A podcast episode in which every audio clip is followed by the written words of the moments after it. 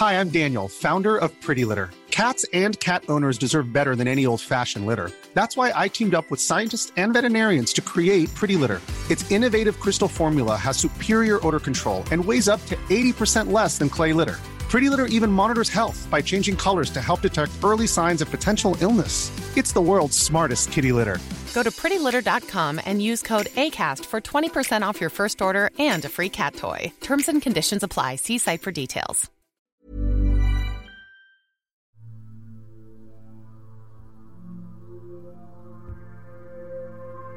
S'il existe à Bergame une maison des sorcières, la Axaus, ce n'est pas par souci du pittoresque touristique. On estime que près de 60 exécutions pour sorcellerie se sont déroulées dans cette commune orinoise, 43 entre 1582 et 1683 en un siècle, et la Société d'histoire locale a voulu rappeler cette tragédie historique. Mais on pouvait survivre à une accusation, comme ce fut le cas en 1586 pour Christina Meyer, même si le malheur ne l'a pas abandonnée pour autant.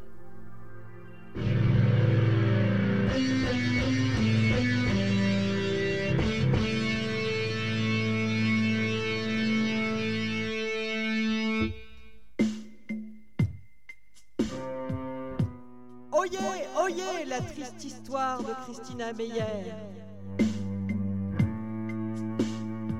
En 1586, à Bergheim, la lutte contre la sorcellerie va bon train.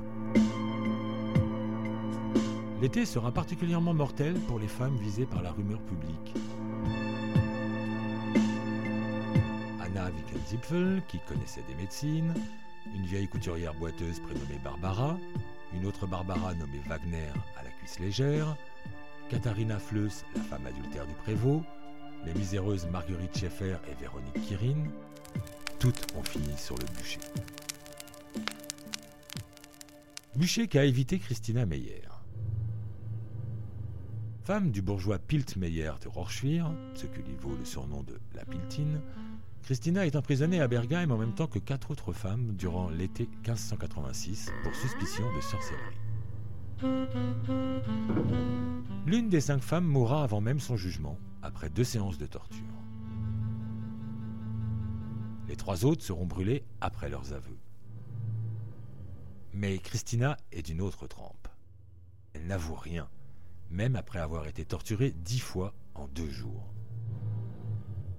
Les tentatives du curé pour lui soutirer une confession à l'amiable, avec des témoins cachés, n'ont pas donné davantage de résultats.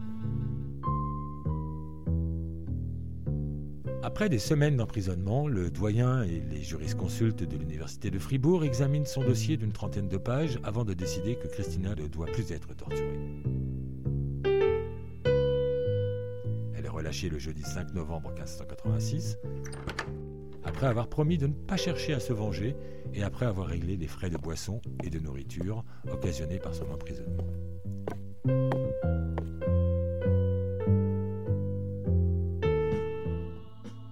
Libre de ses mouvements mais pas libérée de la malédiction de la chasse aux sorcières.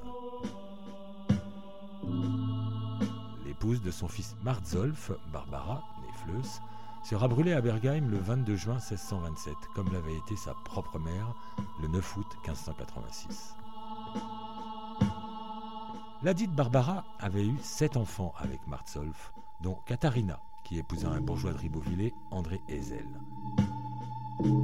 Dénoncée par des sorcières, Katharina est emprisonnée et interrogée une première fois à Ribeauvillé en 1622. Elle persiste à se dire bonne chrétienne et est finalement relâchée. Mais 24 ans plus tard, en août 1646, elle est à nouveau dénoncée et arrêtée. Elle nie tout, mais on lui rase les cheveux, on l'attache en l'air avec une lourde pierre au pied. Elle finit par tout reconnaître.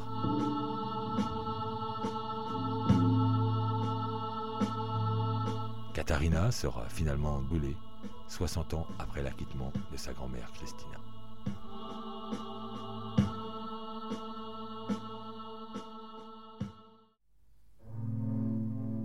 Et toujours la même sentence, qu'il s'agisse d'une femme, d'un homme ou d'un enfant.